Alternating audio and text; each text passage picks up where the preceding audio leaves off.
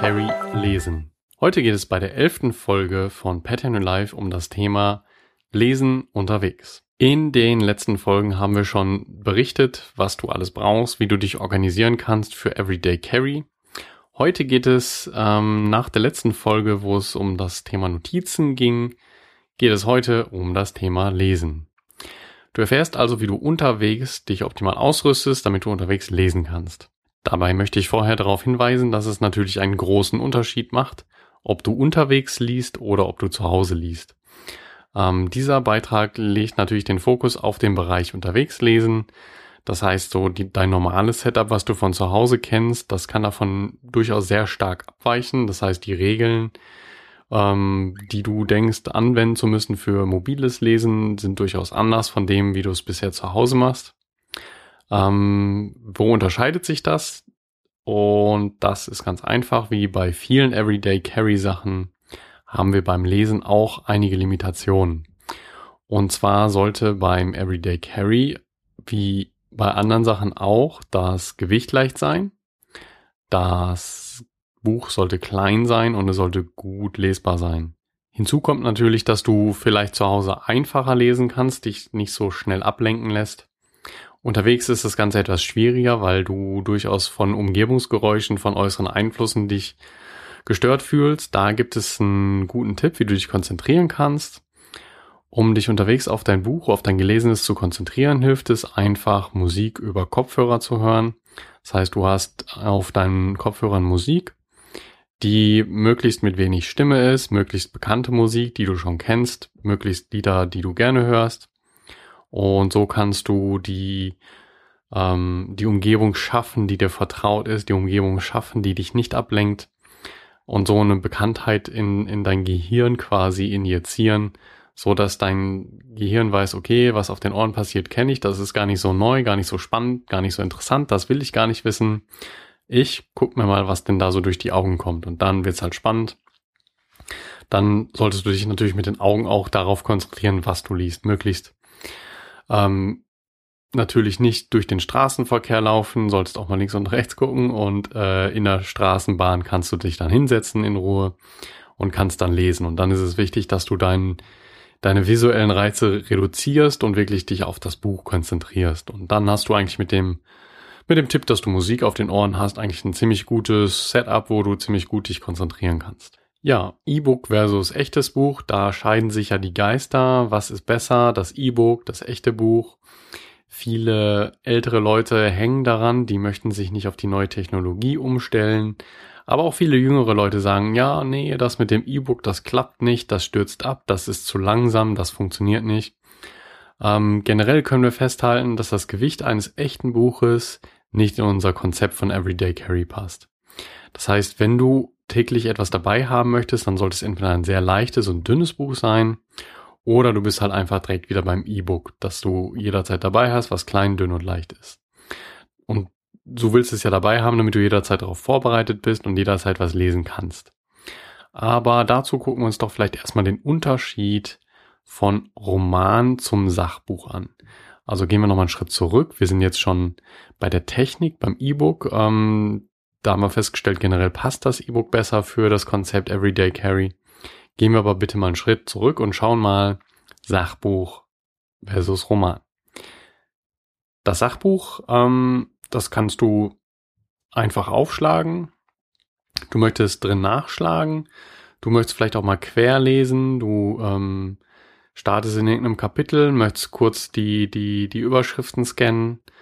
Ähm, ein Sachbuch hat Abbildungen, die du dir angucken möchtest, hat äh, Skizzen, Referenzen ähm, zu anderen Büchern, wo du vielleicht einen Hinweis vom Autor bekommst auf ein anderes Buch, wo du vielleicht mal nachgucken möchtest, ähm, oder es tauchen Begriffe auf oder Verweise auf andere Quellen, auf andere Thematiken, die du unterwegs recherchieren möchtest, die du ähm, im Sachbuch dir jetzt dann angelesen hast, die du jetzt nochmal prüfen möchtest, nochmal die anschauen möchtest, wo das herkommt, nochmal ins Detail einsteigen möchtest, vielleicht zum speziellen Themengebiet ein eigenes Buch oder eine eigene Quelle aufmachen und dir ähm, das aneignen, das Wissen. Oder wenn du ein Sachbuch liest, dann machst du dir eher Notizen, das heißt, Du schreibst gerne mal was mit, du ähm, versuchst ja Wissen aus diesem Sachbuch rauszuziehen, das heißt, du versuchst es festzuhalten, was du da mitgenommen hast. Und generell kann man sagen, für ein Sachbuch brauchst du eine höhere Konzentration, das heißt, du willst dich auf den Inhalt konzentrieren und möchtest da tiefer einsteigen oder stellenweise musst du sogar dich konzentrieren, um überhaupt tiefer einsteigen zu können, um überhaupt dem, dem Gedankengang, der Argumentation, der Erklärung, dem, dem Wortlaut überhaupt folgen zu können. Ähm, von daher kann man sagen, bei einem Sachbuch kannst du nicht an jeder Stelle einfach unterbrechen. Das heißt, wenn du spontan aus dem Bus aussteigen möchtest, dann musst du, musst du entweder das Kapitel später nochmal von vorne lesen oder hast halt Schwierigkeiten wieder reinzukommen, weißt nicht genau, wo du stehen geblieben bist. Das ist dann relativ schwierig. Schauen wir uns mal den Roman an. Der Roman, der wird linear gelesen, das heißt, das ist eine, eine Geschichte, ein Krimi, ein Thriller, ein Fantasy-Roman, den du von vorne bis hinten liest okay, wenn er nicht so gut war und etwas schlechter ist, dann liest du ihn vielleicht nicht bis hinten. Aber im Regelfall liest du das Buch von vorne bis hinten durch. Das heißt, du liest linear durch. Im Gegensatz zum Sachbuch, also kein Querlesen, kein Scannen. Ähm, du hast kaum Abbildungen, vielleicht grafisch unterstützt ähm, oder vielleicht mal in, in Fantasy-Romanen, die in anderen Welt spielen, ähm, vielleicht eine Landkarte oder irgendwelche Familienstammbäume bei historischen Romanen. Generell hast du aber Text, viel Text, wenig Abbildung. Oder wenn es Abbildungen sind, dann sind die nicht essentiell notwendig, um das Buch zu lesen. Ein Roman äh, kann generell einfacher unterbrochen werden. Meistens ist ein Roman in viele Kapitel aufgeteilt, in viele Unterkapitel aufgeteilt. Du kannst immer mal einen kleinen Absatz lesen, könntest theoretisch da unterbrechen, auch wenn es nicht so ganz im Sinne des, des Autors ist. Du sollst natürlich dann schon das Kapitel zu Ende lesen. Aber ein Sachbuch ähm, ist natürlich etwas stringenter und ein Roman ähm, kannst du gerne nochmal ein Kapitel wiederholen, kannst äh, irgendwo im Kapitel wieder einsteigen, findest dich relativ schnell wieder in die Geschichte rein. Wenn du ein, zwei Sachen mal überlesen hast oder nicht mitbekommen hast, würde ich mal fast behaupten, ist es beim Roman nicht so schlimm, da kommt man wieder rein, das bekommt man noch irgendwie wieder hin. Bei einem Roman brauchst du keine weiteren Quellen, das heißt, dass das Werk für sich allein reicht an Material, was du brauchst zum Lesen. Du machst keine Recherche nebenbei, du ähm, brauchst keine zusätzlichen Utensilien, du wirst dir kaum Notizen machen. Klar, hier und da vielleicht schon, aber ich kenne keinen, der sich bei einem Roman Notizen macht. Und so hast du eigentlich eine relativ eine, eine Stelle, an der du jetzt arbeitest, an der du liest, ähm, auch in der Freizeit halt liest. Das heißt nicht nur arbeitest, sondern eine Stelle, mit der du dich beschäftigst beim Lesen. Das heißt, so die groben Unterschiede sind äh, zwischen Sachbuch und Roman, dass du beim Sachbuch sehr flexibel sein musst. Du musst nachschlagen, querlesen, mal nach vorne blättern, wieder zurückblättern, überspringst mal ein Kapitel. Möchtest mal durchscannen, blättern, in welchem Kapitel war das denn nochmal? Ich weiß, links oben war eine Abbildung, dann scannt man nochmal so durchs Buch, bis man sie gefunden hat, die Stelle, liest nochmal rein, bis man es dann ganz genau gefunden hat, den genauen Satz, den man sucht.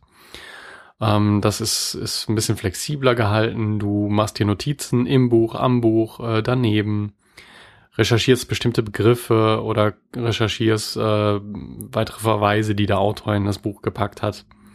Gegenüber dem Roman, wo du eigentlich dich auf eine Quelle konzentrierst, das Ganze linear durchliest, von vorne nach hinten, kein äh, Kapitel überspringst, nicht wieder von vorne anfängst, nicht hinten anfängst und dann erst das erste Kapitel. Ähm, brauchst keine weiteren Quellen und hast dich eigentlich so konzentriert auf das, auf das Buch, auf den Roman, den du liest. Das heißt, generell kann man sagen, wenn du ein Sachbuch liest, dann ist es einfach ein echtes Buch zu nehmen. Wenn du einen linearen Roman liest, dann ist es wahrscheinlich optimal, ein E-Book zu nutzen. Warum ist das so? Na, Sachbuch und echtes Buch, das geht einfach Hand in Hand. In einem echten Buch kannst du einfacher die Seiten hin und her blättern, kannst ein Kapitel überspringen, kannst mal eben schnell was aufs Buch schreiben, auf die Seite zum Notieren, kannst dir Marker reinkleben, kannst Abbildungen schneller finden, kannst mal eben durchblättern, hunderte von Seiten zwischen Daumen und Zeigefinger mal eben durchblättern. Das alles kann so ein E-Book nicht so wirklich gut, ja. Das heißt, beim E-Book kannst du zwar eine Suchfunktion einsetzen, das heißt, du kannst nach bestimmten Stichpunkten, nach bestimmten Wörtern suchen, wenn du weißt, wie es geschrieben wurde, wenn das Buch initiiert wurde, äh, indexiert wurde. Dann kannst du das finden. Ähm, das kannst du bei einem, bei einem Papierbuch nicht. Bei einem E-Book geht das natürlich. Das ist digital. Bei einem Papierbuch ist es etwas schwieriger. Dafür hast du die ganzen anderen Vorteile beim, beim, beim echten Buch. Wobei hingegen beim Roman es eigentlich von Vorteil ist, dass der linear gelesen wird. Du gehst einfach Schritt für durch, liest Seite nach Seite. Bei einem E-Book blätterst du einfach um. Die E-Books sind da heutzutage sehr schnell. Das heißt, du kriegst gar nicht mit, wie lange der braucht, um die Seite aufzubauen bis er die ganze Seite geladen hat und das auf dem Bildschirm angezeigt hat. Da bist du wahrscheinlich bei einem E-Book mittlerweile schneller als bei einem echten Buch. Du brauchst keine Notizen, du brauchst dir nichts markieren. Ähm, das Einzige wäre vielleicht ein Lesezeichen, wo du stehen geblieben bist, aber auch das kriegen die E-Books ja heutzutage hin. Das heißt, die generelle Faustregel gilt, wenn du einen Roman liest, mach's auf einem E-Book. Wenn du ein Sachbuch liest, mach's auf dem Papierbuch, dem echten Buch.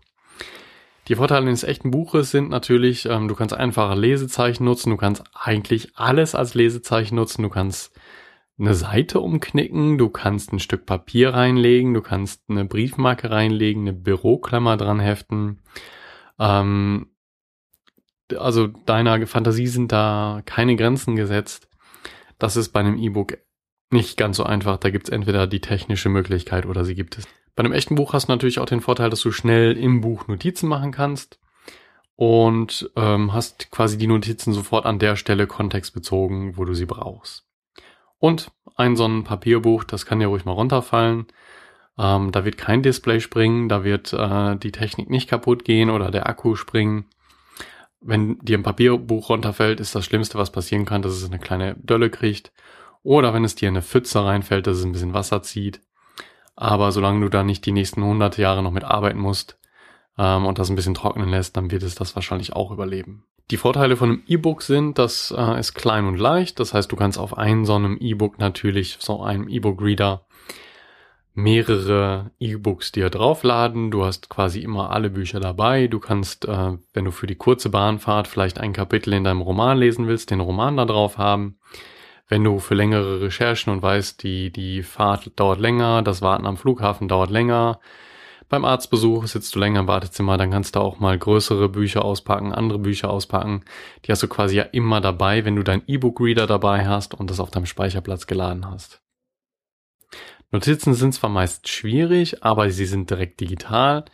Bei vielen der heutigen E-Book-Reader hast du ein Touchscreen, das heißt, du hast ein eine Tastatur, die, die, du, die du dir auf dem Bildschirm einblenden lassen kannst und so quasi relativ schnell Notizen machen kannst, Anmerkungen zu bestimmten Textpassagen machen kannst, hast da den Vorteil, dass du natürlich nachher alles sofort durchsuchbar hast und schneller zu diesen Stellen zurückfindest und womöglich die Notizen direkt auch noch rauskopieren kannst und an anderer Stelle wiederverwenden kannst. Ein großer Vorteil, der für mich von, äh, von besonderer Bedeutung ist, wenn du abends liest, wenn du nachts liest unterwegs, ähm, auf dem Weg zur Arbeit und du hast schlechte Lichtbedingungen. Das heißt, es dämmert, es wird dunkel draußen, die Beleuchtung ist nicht so gut. Dann ist es mit einem echten Buch echt schwierig. Da muss man sich schon manchmal den Platz im Bus, im Bus suchen, wo denn die Beleuchtung noch stimmt. Ähm, sonst wird es schwierig mit dem Lesen. Beim E-Book ist es echt genial, da die meisten neueren E-Books haben eine eingebaute Beleuchtung. Das ist eine indirekte Beleuchtung, die von hinten ähm, im Display passiert. Das ist so ähnlich wie beim, beim Telefon oder beim Tablet, beim Smartphone, wo einfach das Display an sich beleuchtet ist und du kannst damit in der Dunkelheit lesen. Ähm, Finde ich eines der, der spannendsten und, und coolsten Features überhaupt. Also würde ich sagen, ist somit eigentlich klar, wie du unterwegs gut ausgestattet bist zum Lesen. Ähm, finde für dich raus, was für einen Inhalt du liest. Wenn es ein Sachbuch ist, bietet sich vielleicht ein Papierbuch besser an. Ansonsten für Romane definitiv ein E-Book-Reader. Und ich kann auch sagen, für viele, viele Sachbücher bietet sich es aber auch an, E-Book-Reader zu nutzen. Aber das ist, wie gesagt, da wollen wir uns nicht drüber streiten. Das kommt drauf an, wie du damit arbeitest, wie du damit umgehst und was für ein Typ du bist, wie du am besten mit Büchern lesen kannst. Ansonsten klare Empfehlung für den E-Book-Reader. Der ist klein, der ist leicht, du hast immer alle Sachen dabei, kannst die Helligkeit optimal anpassen, was auch gut für deine Augen ist, kannst jederzeit und überall lesen. Akku hält heutzutage äh, auch ein, zwei Monate bei so einem E-Book-Reader. Da kommt so manches Smartphone bei weitem nicht mehr hinterher. Ähm, hast also auch mal, wenn auf deinem Smartphone der Akku ausgeht, immer noch Strom auf deinem E-Book-Reader. Ein generellen Tipp noch zum Schluss. Achte beim Lesen immer auf deine Haltung. Das heißt, Achte darauf, wie du sitzt. Meistens sagst du beim Lesen immer etwas in dich zusammen. Das heißt, ähm, die Schultern gehen nach vorne, der Rücken beugt sich nach vorne, vor allem der Kopf kommt nach vorne, guckt nach unten. Du hältst das Buch natürlich nicht auf Augenhöhe vor dir, sondern hast es in deinen Händen liegen, auf Brusthöhe, auf Bauchnabelhöhe, ähm, vielleicht sogar auf dein, auf deinem Bein, auf deinem Schoß. Ähm, dann ist es natürlich schwierig, irgendwie eine aufrechte Sitzposition auf, äh, einzuhalten. Dann sagst du automatisch nicht zusammen. Das ist nicht gut für dich, das ist nicht gut fürs Lesen, nicht für deine Konzentration. Was dabei passiert ist, deine Organe werden, werden gestaucht, deine Wirbelsäule ist krumm, deine Nerven werden abgeklemmt, Blut kann nicht fließen wie notwendig.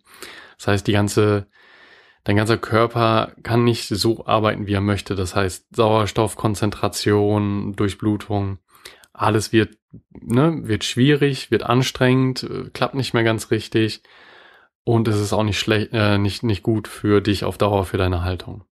Versuche also eine, eine lockere und aufrechte Position beim Lesen einzunehmen, damit du auch konzentriert und entspannt lesen kannst. Das ist natürlich auch eine Regel, die du zu Hause anwenden solltest. Äh, studier das so ein bisschen ein, alle paar Minuten, alle paar ein, zwei Kapitel, Absätze, Seiten, dass du am Anfang mal ein bisschen drauf achtest, wie sitze ich gerade, dass du mal deine Position wieder anpasst und auch ähm, wie am Schreibtisch eine dynamische Position, dynamisches Sitzen machst. Das heißt, du kannst das Buch mal in der linken Hand halten, mit dem Kopf nach links schauen oder mal nach rechts schauen und das Buch in der rechten Hand halten.